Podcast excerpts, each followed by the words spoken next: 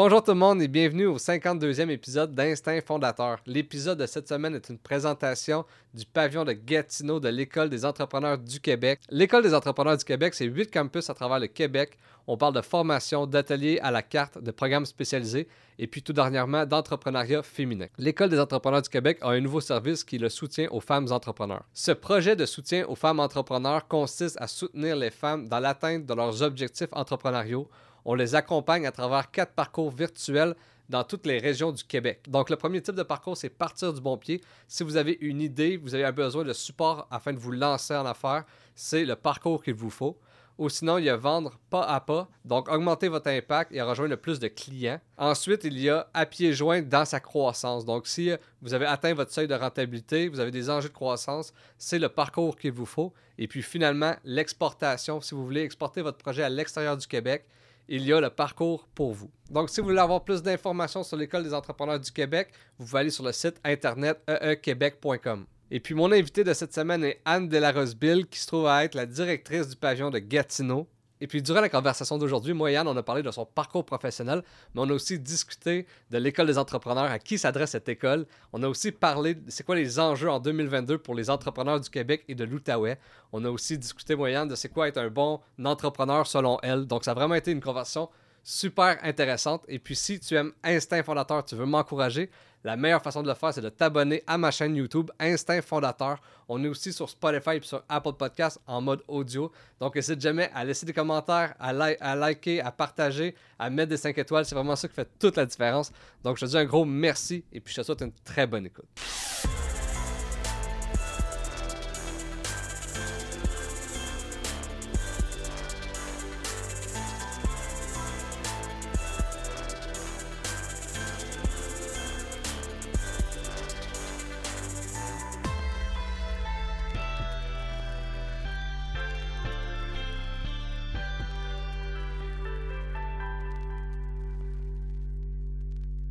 Un gros merci, Anne, d'avoir accepté mon invitation à mon podcast.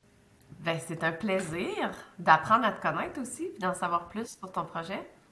Ben oui, ben oui. Puis à chaque début de podcast, je demande toujours les deux mêmes questions euh, à mon invité, un peu pour apprendre à la connaître. Euh, j'aimerais savoir, euh, c'est quoi ton parcours scolaire et professionnel avant de faire ce que tu fais en ce moment? en ce moment, tu es directrice régionale en Outaouais pour l'École des entrepreneurs, mais j'aimerais savoir ce que tu faisais avant. ben avant, moi, je suis née à Bécomo sur la côte nord. Donc, euh, pour poursuivre mes études, j'ai dû quitter. J'étais à Montréal. J'ai fait un bac en communication politique, puis une maîtrise en politique en communication et politique internationale. Puis pendant mes études, euh, j'ai, euh, pour financer mes stages en Afrique, j'ai développé un projet à l'époque qui s'appelait Multiart, le festival Multiart. Puis dans le cadre du festival Multiart que j'ai chapeauté pendant quatre ans, j'ai gagné Force et Avenir du Québec, finaliste Force et Avenir du Québec dans les arts et la culture, puis la bourse d'entrepreneurship art et culture de la Fondation du maire de Montréal. Fait ça, c'était ma, ma première expérience de travail euh, professionnel qui était une, expérience entrepreneuriale. Puis euh, ça, me, ça me suivi toute ma vie dans le sens où c'est ça qui a fait que j'avais une, j'avais eu un apprentissage accéléré dans toutes sortes de choses, finalement. OK, OK c'est quoi qui t'a amené justement euh, à la direction de, de l'École des entrepreneurs en Outaouais? Euh, euh, ben, pendant des années après ça, j'ai travaillé dans le milieu culturel. J'ai été directrice de tournée pour le cinéma, Québec Cinéma. j'ai développé un projet de tournée par Canadien. après ça, j'ai été à mon compte pendant trois ans. Je faisais vraiment du développement stratégique dans le milieu, dans le milieu culturel et artistique. Puis après ça, j'ai été recrutée par Cavalia, donc, j'étais directrice du développement des marchés. Fait que je voyageais 80% de ma vie. C'est moi qui faisais les plans de tournée, le scouting des villes, euh, avec quels partenaires on devrait s'installer. Fait que c'était une expérience extraordinaire. J'étais début trentaine. J'ai développé les gros marchés américains, le Mexique, euh, l'Australie. J'ai développé un plan de tournée en Australie, c'était vraiment cool. J'ai été là-bas deux fois, deux mois, seule. Fait que ça, me, ça fait de moi, quelque part, euh, mettons, ça m'a beaucoup étudié, cette expérience-là. Et je suis venue m'installer dans la région d'Ottawa pour euh, fonder ma famille. Puis après euh, avoir travaillé pour quelques entrepreneurs à temps partiel entre les enfants, ben, j'avais envie de revenir au Québec. J'avais vraiment envie d'apprendre à découvrir l'Outaouais. Parce que quand tu étais à Ottawa, Outaouais, t'en entends pas parler dans les médias en tout cas. Et puis là, en explorant, j'ai découvert un monde hyper intéressant. L'Outaouais, dans ma tête, c'était comme une banlieue d'Ottawa, fonctionnaire, mais c'est pas ça du tout que j'ai découvert.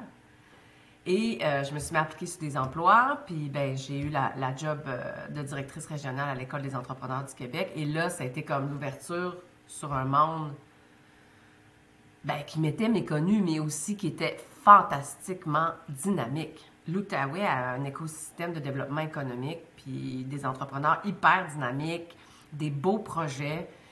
Puis ben, je me suis plu, alors je suis là depuis plus de trois ans. OK, OK. Puis euh, quand tu étais pour Cavalia, quand tu, me dis que tu as voyagé beaucoup, puis euh, tu allais dans des pays, des fois seul, tu trouvais ça intimidant, tu justement, de, tu sais, avais quoi, début trentaine, de faire ça, c'est quand même euh, quelque chose, hein? Ben, moi, quand j'ai commencé chez Cavalia, c'était un peu hardcore comme, comme business, là. Ils m'ont mis dans un avion, ils ont fait, tu reviens avec des deals à Los Angeles, Denver, puis San Francisco, si t'es pas, t'as plus de job. Fait que j'ai embarqué dans l'avion avec mon anglais-ish. Puis euh, ma première rencontre, c'était avec le VP euh, des Colorado, de, l'Avalanche de Colorado. Fait que c'était un keb. J'ai fait un deal avec le VP marketing des Avalanches du Colorado. Ça m'a comme un peu euh, permis de me réchauffer. Puis après ça, je suis allée à San Francisco. J'ai fait un deal avec le président des Giants de San Francisco. Ça, c'était très intimidant. Mais c'est encore un super bon contact d'affaires aujourd'hui. Mais vraiment, je baragouinais l'anglais à l'époque en plus. Vraiment, j'avais du front autour de la tête de penser que.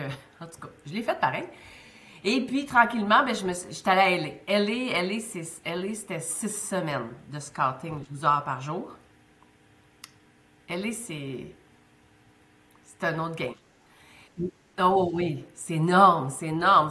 D'un bord à l'autre de LA, c'est deux heures de route. Euh, euh, fait que la, fois d'après, deux ans après, quand ils m'ont renvoyé à LA, je dis ah, moi, je ne retourne pas à LA, à moins que j'ai un hélicoptère.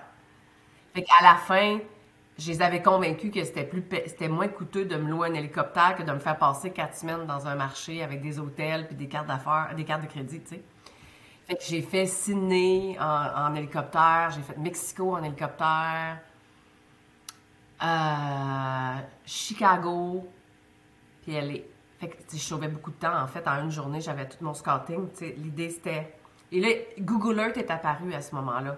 Fait que ça m'a permis de faire du scouting vraiment mieux sur le lieu où on allait installer la tente, la plus grande tente de tournée au monde. Là. Le Cavalier, c'est le plus gros show tourné au monde après YouTube.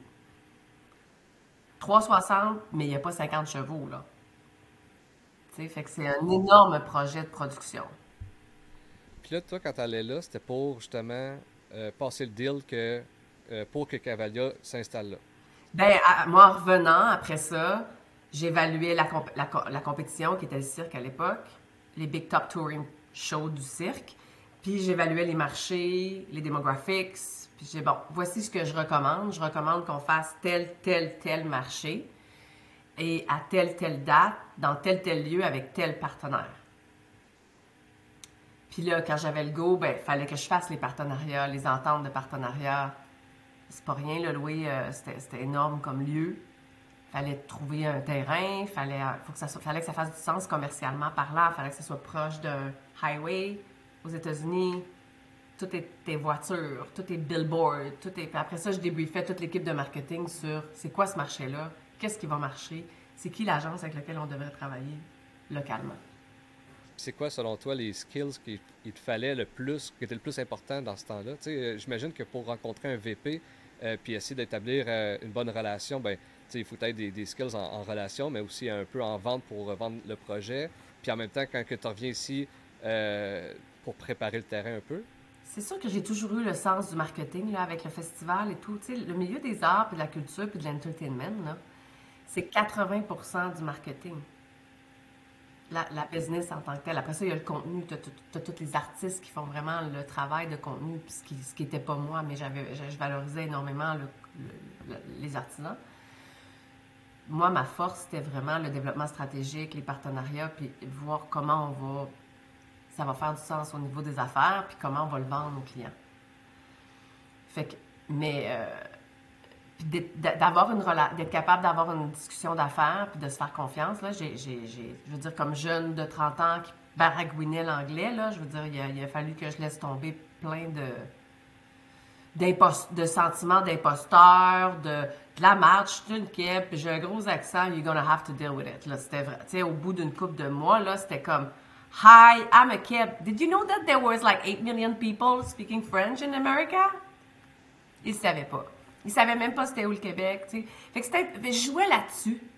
Tu sais, comme, j'ai comme assumé que j'étais jeune, franco, puis j'ai comme dans ta face, ça va être ça que tu vas avoir, on va parler business, puis c'est avec moi que tu vas dealer. Fait que, tu sais, ça m'a permis, ce job-là m'a vraiment permis de, un, comprendre vraiment, c'est parce que c'était une, Cavalier, c'est une entreprise, là. C'est pas un OBNL, c'est une entreprise qui vend des 70 000 tickets par ville en cinq semaines. Fait que la question que le boss me posait, c'était on va-tu vendre 70 000 tickets dans ce marché-là à 250 chaque? C'était ça mon analyse de marché. OK, OK. Puis euh, si on revient plus euh, vers l'école des entrepreneurs, j'aimerais savoir euh, concrètement, là, pour ceux qui nous écoutent, qui ne savent pas c'est quoi, c'est quoi concrètement l'École des entrepreneurs? L'École des entrepreneurs du Québec existe depuis 35 ans. À l'époque, c'était le SAGE Montréal. Donc, c'était l'organisme qui accompagnait les travailleurs autonomes, qui faisait de la réinsertion d'emploi, etc. Puis, au fil des années, ils se sont vraiment concentrés vers l'entrepreneur. Ils se sont mis à faire de l'accompagnement d'entrepreneurs pour réaliser qu'il y avait des patterns. Il y avait des patterns au niveau de l'échec, il y avait des patterns au niveau du succès. Fait qu'ils ont développé une méthodologie qui s'appelle la roue de la croissance, rien à voir avec The Will Growth. C'est vraiment la roue de la croissance de l'École des entrepreneurs qui a été bâtie sur le terrain pendant 15-20 ans euh, à Montréal. Et plus récemment, il y a cinq ans, le, ministère de l'Économie et de l'Innovation du Québec a demandé à l'école de devenir l'école des entrepreneurs, plus de Montréal, mais bien du Québec, et d'ouvrir des campus à travers la province. Donc, on a ouvert le premier campus régional en Outaouais, en octobre 2018.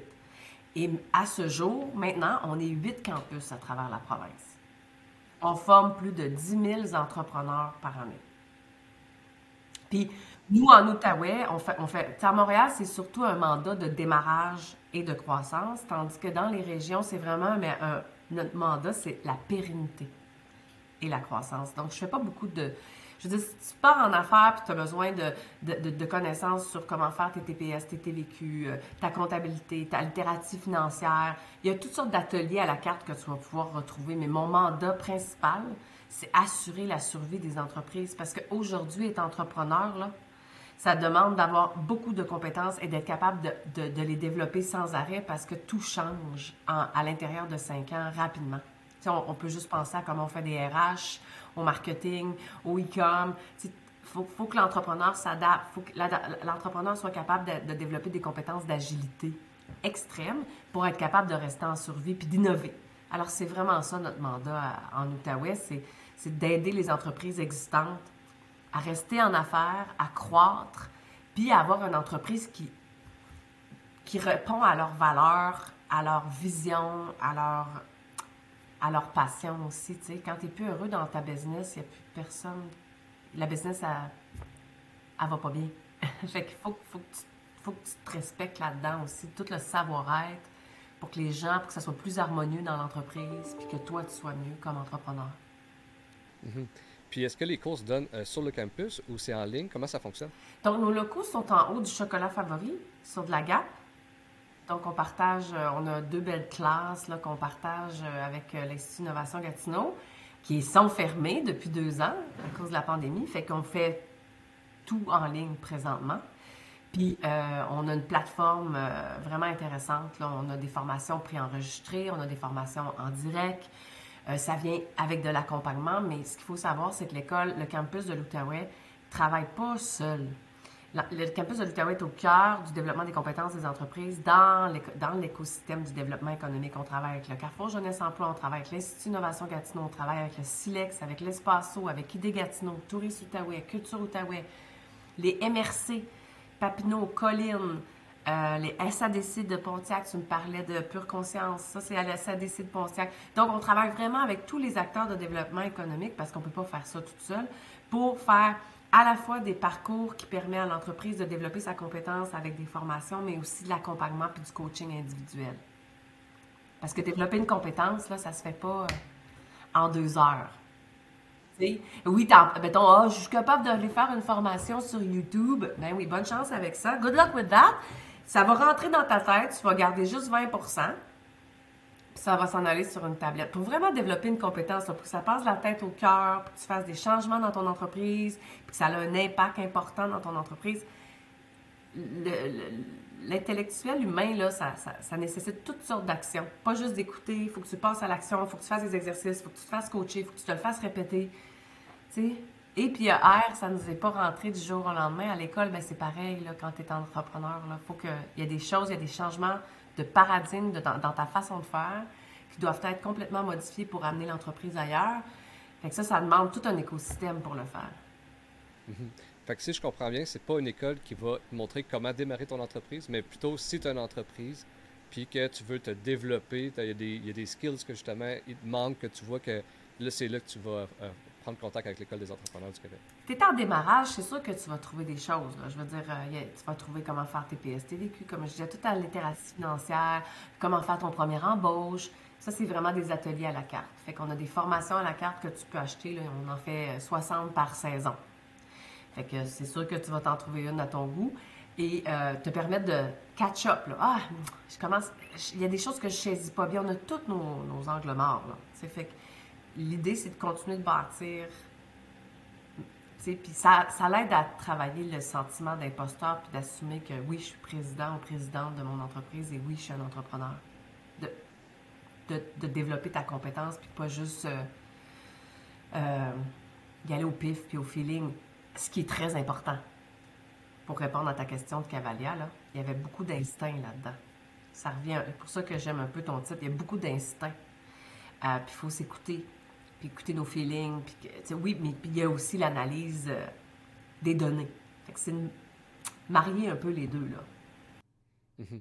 Puis euh, avec mon podcast, euh, j'ai commencé l'année passée, j'ai rencontré en un an environ 50 entrepreneurs. Puis la plupart, là, je te dirais, je lance un chiffre, mais c'est environ ça, 85% du monde me disait qu'ils n'avaient pas continué leurs études après le secondaire ou ils avaient essayé au cégep et ils étaient partis. Est-ce que des fois, tu vois du monde qui sont là, mais J'imagine s'ils sont à l'école, c'est parce qu'ils veulent apprendre plus, mais ils sont un peu là d'orculon ou ils ont un certain ego qu'ils ils ont. Ils, ils retirent comme ils, avaient arrêté l'école parce qu'ils n'aimaient pas ça, puis là finalement ils retournent. C'est quoi l'ambiance un peu? Moi, j'aimerais ça revenir avant sur ce que tu viens de dire. Je pense qu'une grosse partie des entrepreneurs, des PME, qui, l'école, c'était pas leurs affaires. Pourquoi? Pas parce qu'ils sont pas brillants. Ils ont vraiment une intelligence extraordinaire. C'est des gens qui ont Certains ont de la neurodiversité, du TDAH, des choses comme ça, fait qu'ils ont des super powers, ils ont des pouvoirs dans certaines choses, mais l'école telle qu'elle est faite, le système d'éducation présentement, c'est pas attrayant pour tout le monde. Fait que souvent, ils vont mettre ça, c'est plat, c'est pas proactif, t'es dans, dans le passif. Un entrepreneur, ça a besoin de faire puis expérimenter pour apprendre, pas juste écouter. Ça marche pas dans leur nature, c'est pas dans leur nature. Fait que c'est un peu, je pense, aussi pour ça que l'école existe. Parce qu'il y a des choses qui ne s'apprennent pas dans le système scolaire. Être en affaires, ça ne s'apprend pas nécessairement dans le système scolaire à l'heure où on se parle. Euh, c'est un peu ça. Puis aussi, le système scolaire, c'est quelque chose d'assez rigide. C'est une boîte, tu rentres dans un programme, il faut que tu fasses tous tes programmes puis tes examens. Nous, on n'est pas là-dedans. Là. Tu ne viens pas faire des cours chez nous pour avoir un certificat, faire des examens. Non, non, c'est pas ça l'idée. Tu t'en viens t'aider dans ta business à toi, L'idée, c'est que ça a un impact dans ton entreprise.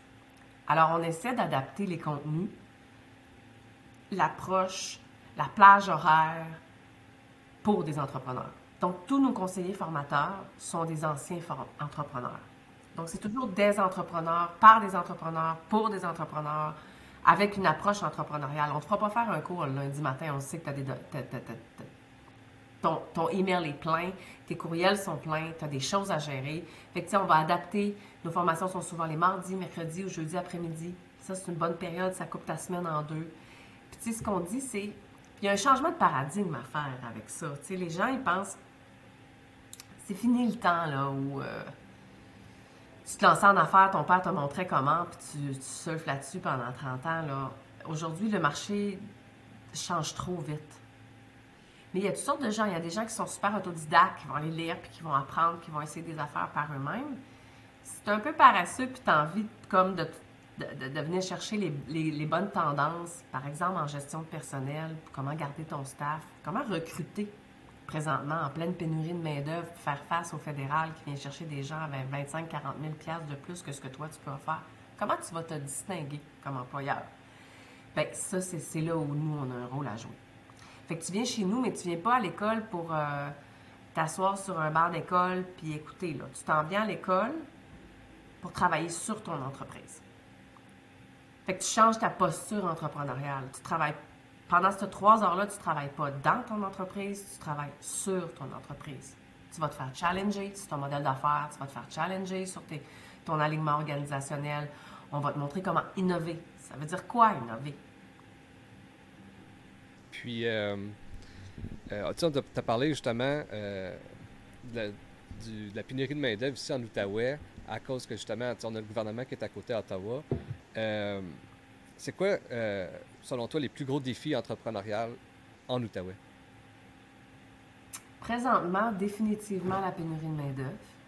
Je parlais avec la personne responsable de la stratégie territoriale pour la pénurie de main-d'œuvre récemment, puis il me disait que présentement, il manque 8000 personnes, on va se rendre à 15 000 personnes. Fait que moi, je pense à nos entrepreneurs en restauration qui ont des tables à servir, euh, des gens qui ont, qui ont, des emplois pas super attrayants au niveau des conditions, du salaire, mettons. Il euh, va falloir innover. Il va falloir revoir comment on va procéder. Il va falloir automatiser ces opérations, numériser ces opérations. Et même pas, là, la techno, là, c'est fini, là. Faut la transformation numérique des entreprises est extrêmement importante parce qu'on n'aura pas assez de staff pour faire toutes les tâches qu'il y a à faire dans une entreprise. Puis après ça, ça, va être de revoir le modèle d'affaires est-ce qu'on a encore, euh, est-ce qu'on a encore des tables? Est-ce que je suis capable de vendre dans un restaurant 60 euh, euh, dollars par personne un repas sans qu'il y ait de serveur? La personne elle vienne se servir au comptoir. Il y a tout. Je suis pas en train de dire que ça, ça marcherait. Je suis juste en train de dire qu'il faut revoir le modèle d'affaires, il faut innover, faut transformer les entreprises. Il faut passer au web. Le consommateur achète en ligne. Le consommateur achète en ligne tout. Et après ça, il veut une belle expérience, il veut être capable de faire un retour, il veut que ça arrive en trois jours. Need to be in the game. Il faut que tu fasses partie de la compétition, il faut que tu fasses partie de cette game-là. Euh, puis, malheureusement, heureusement, la pénurie de main-d'œuvre, ça nous force à, être l'idée différemment. Moi, quand je suis rentrée sur le marché du travail il y a 25 ans, 23 ans, c'était chanceux d'avoir un job, ouais, viens temps, ça va par là.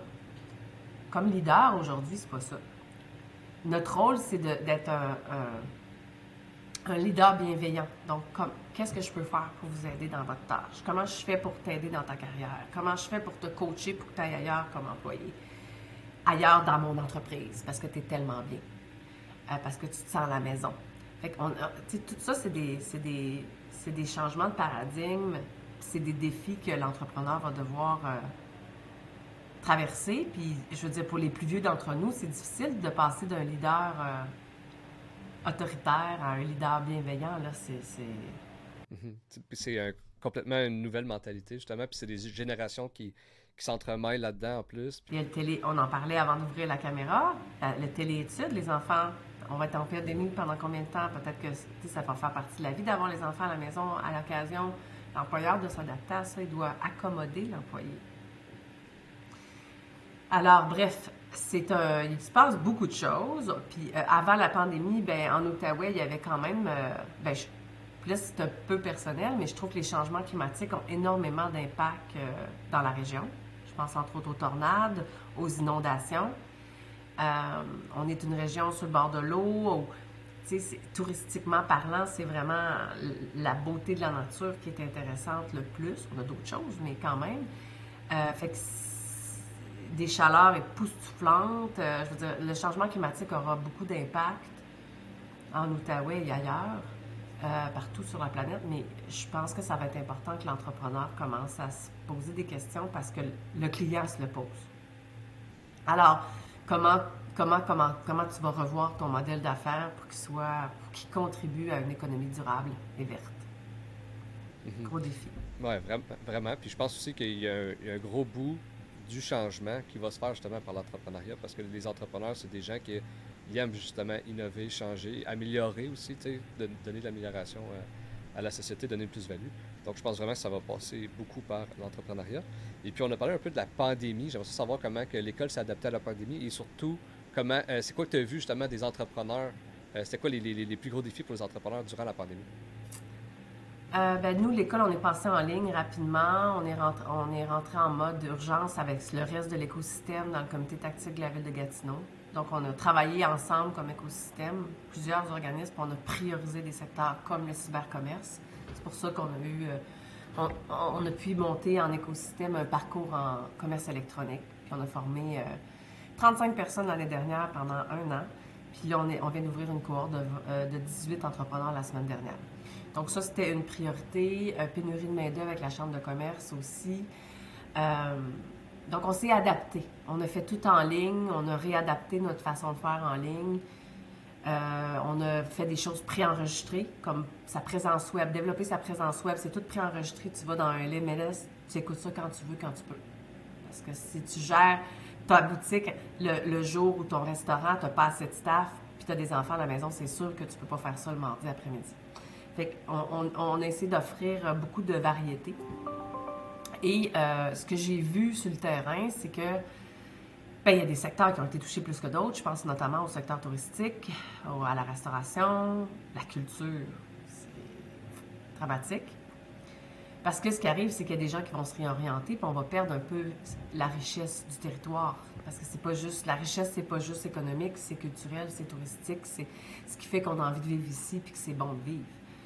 Euh, mais il y a des gens qui ont vraiment tiré leur épingle du jeu. C'est là où tu vois que euh, l'agilité, la résilience, la capacité d'innover, de se revirer de bord sur un design, de faire un site, site Internet, une boutique en ligne en une fin de semaine, puis se mettre à livrer le lundi matin. Pas beaucoup de gens qui sont capables de faire ça. Il y a, certains entrepreneurs qui ont ça dans le sang. Puis, euh, c'est une. Ah, j'en reviens là-dessus. Moi, je pense que c'est une compétence qui se développe. Puis l'entrepreneur va devoir avoir de plus en plus de résilience, puis d'agilité, puis d'innovation pour être capable de survivre parce qu'on les voit, les changements, ils ne se font pas en 5 ou 10 ans comme à une certaine époque. Les changements, ça va vite présentement. C'est des, des, changements de paradigme assez majeurs qui se déroulent en dedans de 3 et 5 ans. C'est rapide, rapide 3 ou 5 ans. Fait faut que tu développes cette capacité-là de, de te revirer sur un scène puis de faire face à la, à la musique. Puis on parle de compétences, d'innovation. Euh, si, mettons, il y a un jeune qui nous écoute, que lui, euh, il rêve d'être entrepreneur, selon toi, c'est quoi les, les, compétences clés à avoir euh, pour un bon entrepreneur? Bien, il y a différentes compétences dépendamment t'en es où dans, ton, dans ta business. Donc, si tu es en démarrage, je vais dire une maudite tête de cochon, un bon instinct des affaires, puis être super travaillant. And you don't take no for an answer. Jamais. Mais c'est ma philosophie à moi, c'est très personnel ce que tu me demandes. Mais moi, je pense que ça, puis d'être capable de faire, tu sais, rentrer dans le tas, mais aussi d'avoir de l'intelligence d'affaires, d'analyser, d'analyser le marché, d'analyser la concurrence, d'analyser les coûts, d'analyser les besoins. Tu sais, de, de, développer des choses qui, tu sais, je pense à Loop. J'ai interrogé le gars de Loop euh, l'année dernière, puis il me disait, moi, là, ça mérite des affaires là, qui qui marchent pas bien, mon téléphone qui tombe. Ça faisait trois fois que je remplaçais mon téléphone. Sais, une niaiserie. Ben, Loop, c'est une entreprise qui va très, très bien. Et pourtant, c'est une bande qui t'empêche d'échapper ton téléphone. C'est ingénieux. C'est ingénieux. Il a vu un besoin qui existait, puis il l'a créé. Il est, dans, il est dans, je pense, sur, dans cinq pays présentement sur Amazon. C'est une entreprise uniquement de commerce en ligne, super intéressant, qui est installé ici et qui travaille des fournisseurs ici. Fait que bref, euh, quand tu es en croissance, c'est un peu différent. Là, il faut que tu mettes les freins au cheval de course. Il faut que tu prennes, faut que tu fasses, faut que tu arrêtes un peu le Ah, on est en business, ça va bien, ça va bien. Non, non, non, non, non, non. Faut que tu lâches le travailler dans, puis tu deviennes un entrepreneur qui travaille sur et qui regarde les données. Tu as peut-être plusieurs commandes, mais tes coûts sont peut-être plus élevés parce que tu es en croissance, tu as pas assez d'employés, tu es obligé d'aller à l'externe. Il faut que tu connaisses ton coût de revient. Il faut que tu connaisses combien ça te coûte. Puis tu peux, puis il faut que tu aies une littératie financière. Aime ou aime pas les chiffres. Il faut que tu comprennes tes chiffres, tu t'entoures de gens qui comprennent bien les chiffres. Il faut que tu sois plus analytique. Il faut que tu développes ta compétence analytique en croissance. Puis euh, tu dis, puis tu sais, finalement, c'est quasiment euh, deux métiers dans le sens que tu as le démarrage, que tu es dans l'action, que tu veux pousser tes trucs, et puis après un certain stade de ton entreprise, tu deviens plus le chef d'orchestre en arrière, puis que tu vois plus le, le, big picture de ton entreprise. Mais est-ce que tu vois euh, des gens justement qui ont de la misère à pu être dans l'action? Parce que tu sais, il y en a qui c'est ça qui aiment être dans l'action. ben, une grande majorité. Ouais. Hein. Ben oui, c'est parce que on est des doers. On aime ça travailler, on est travaillant. Tu sais, ça vient avec l'entrepreneuriat. Fait que là, tout d'un coup, c'est comme, OK, faut que tu délègues ton bébé, la qualité de ton bébé. Faut que tu délègues des choses. Il faut que tu gardes ça dans quoi tu es le meilleur. Alors qu'en démarrage, tu es un one-man show. Tu fais tout toi-même. Mais c'est pas un rythme que tu peux garder à long terme. Tu peux pas croire tout seul. C'est pas possible. Des entrepreneurs, c'est déléguer. Déléguer, bien déléguer, euh, se connaître, apprendre à se connaître. C'est quoi mes forces réelles? C'est quoi mes faiblesses? Qu'est-ce que je devrais déléguer? Ça ne veut pas dire que ce que je. Ah, moi, je suis pas bon là-dedans, les finances, je délègue tout ça. Non, non, non, non. C'est quand même ton entreprise. Il faut que tu comprennes ce qui se passe dans ton entreprise. Il faut que tu comprennes ton coût de revient. Ton coût de revient en Outaouais, ton coût de revient à Ottawa, ton coût de revient sur Amazon, ton coût de revient partout. Parce que tu peux rapidement avoir l'impression. En fait, il y a deux entreprises sur trois qui se plantent en, croissance. Le, taux d'échec est plus élevé en croissance qu'en démarrage parce que c'est deux chapeaux, c'est deux compétences différentes. Il faut vraiment avoir la capacité de. Tu sais, moi, j'encouragerais tout entrepreneur en croissance à faire de la méditation. Genre, il faut que tu sois capable de t'arrêter, respirer, être dans le moment présent, d'être moins dans le high la croissance. Il faut que tu sortes de la vague. Ça ne veut pas dire que l'entreprise ne continue pas de monter, mais toi, tu ne peux pas être dans ce high-là. Il faut que tu gardes ta tête. Mm-hmm. Mais il y a quand même quelque chose que je trouve bon d'être justement au début dans l'action, puis euh, euh, toucher un peu à tout. Parce que lorsque tu es en croissance, après ça, tu as quand même les bases dans tout.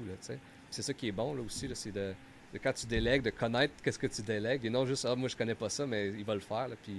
Finalement, tu sais même plus euh, de quoi que ton employé parle parce que tu connais pas ça. Oui, exactement. C'est pour ça qu'on fait des formations en cybercommerce parce qu'il y, a beaucoup d'entrepreneurs plus âgés qui vont dire Ah, moi, je connais rien là-dedans, je suis pas bon là-dedans, j'aime pas ça.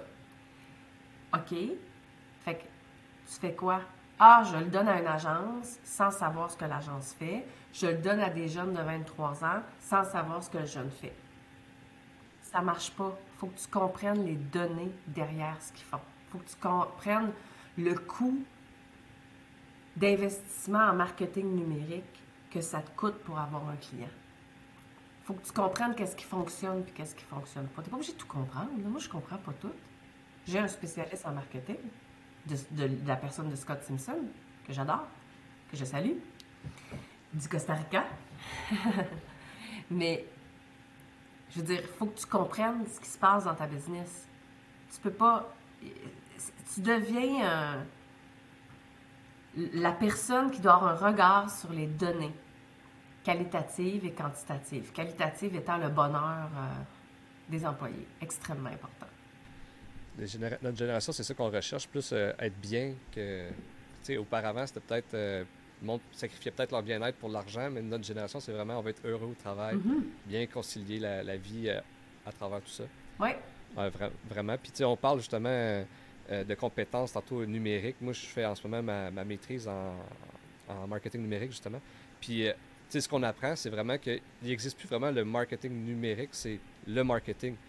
En fait, on a parlé tantôt euh, qu'il faut être sur le web, mais ce qu'on apprend aussi, des fois, le, chemin du client, des fois, il va aller visiter ton, ton, site Internet. Il va peut-être pas acheter sur Internet, mais le fait qu'il a visité, qu'il a magasiné, là, il sait ce qu'il veut, il va aller en magasin aller le chercher, tu sais. Donc, c'est ce vraiment. omnichannel, là. Omnicanal en français, oui. Il faut que tout faut que tout coïncide, faut que tout s'enchaîne, faut que l'expérience soit intéressante tant en ligne qu'en présentiel, puis que ça se ressemble, que la marque soit intacte. Exact. Donc, donc la, nécessité de justement. Euh, parce que, tu sais, on parle d'il y a 6 ans, 7 ans, 8 ans, c'était pas ça, là, tu sais. Fait que. Il faut, toujours, toujours, toujours en apprendre de plus en plus, puis c'est normal. Mais moi, j'aimerais ça savoir, toi, euh, personnellement, selon toi, c'est quoi tes, meilleures forces en affaires, puis ton pire défaut qui était en affaires? Ben, euh, je suis très travaillante j'ai une grande capacité à collaborer avec des partenaires. Je, vois des... Ma force, c'est ma capacité à créer des, des partenariats et des réseaux qui permettent de faire de la business. Comme chez Cavalia, c'est des partenaires d'entertainment, peu importe. Mais ça a toujours été ça. Mon pire défaut, c'est que euh, j'ai de la misère à arrêter de développer. Donc, j'ai de la misère à méditer, arrêter d'être dans l'action qui fait que je médite. Euh, et de déléguer avec des procédures détaillées. Tu sais, je suis moins une personne dans le micro. Puis il faut que, la, que déléguer, c'est une chose, mais il faut déléguer avec une bonne procédure pour que ça soit capable, que la personne soit capable de le faire sans que tu sois là. Euh, puis, euh, je veux dire, il y a des choses que j'aime pas faire, comme tout le monde. c'est clair, c'est clair. Puis euh, c'est quasiment ce qui termine euh, notre podcast d'aujourd'hui. Ça a vraiment été cool, super inspirant, super constructif. J'aimerais ça savoir si euh, tu as quelqu'un qui nous écoute, qu'il soit jeune ou moins jeune, qui veut se partir en affaires, ce serait quel conseil que tu lui donnerais? Ah, ben écoute-toi, fais-toi confiance, puis outille-toi d'un réseau, de des coachs, de des mentors, euh, de des formations. Prends toute l'aide. Je veux dire, il y a 60 organismes de développement économique en Outaouais. 60 organismes financés par le gouvernement pour t'aider à partir en affaires. Il y en a un dans lequel tu fites. Trouve-le. Trouve-le, puis exploite tout ce que tu peux exploiter pour le faire. Puis, euh, use de ton intelligence analytique. Parce qu'il y a la passion, il y a la vocation, il y a tout ça, mais il faut, faut que ça matche avec la réelle opportunité d'affaires aussi. Un gros merci, Anne, euh, d'avoir accepté encore une fois mon invitation au podcast. C'était vraiment intéressant. Et puis, euh, si les gens veulent justement euh, suivre l'École des entrepreneurs, c'est où ils peuvent aller? Ils peuvent aller sur outaouais.eequebec.com. On a une infolette. Puis, puisqu'on n'est pas une école scolaire, on fait des formations qui à tout moment, qui répondent aux besoins. C'est important de s'inscrire à l'infolette pour savoir, parce qu'il n'y a pas de période X où on part quelque chose, ça dépend des besoins sur le terrain. All right, fait que je vais te souhaiter une belle fin de journée. Toi un aussi, c'est un plaisir, Pascal. Merci, bonne journée.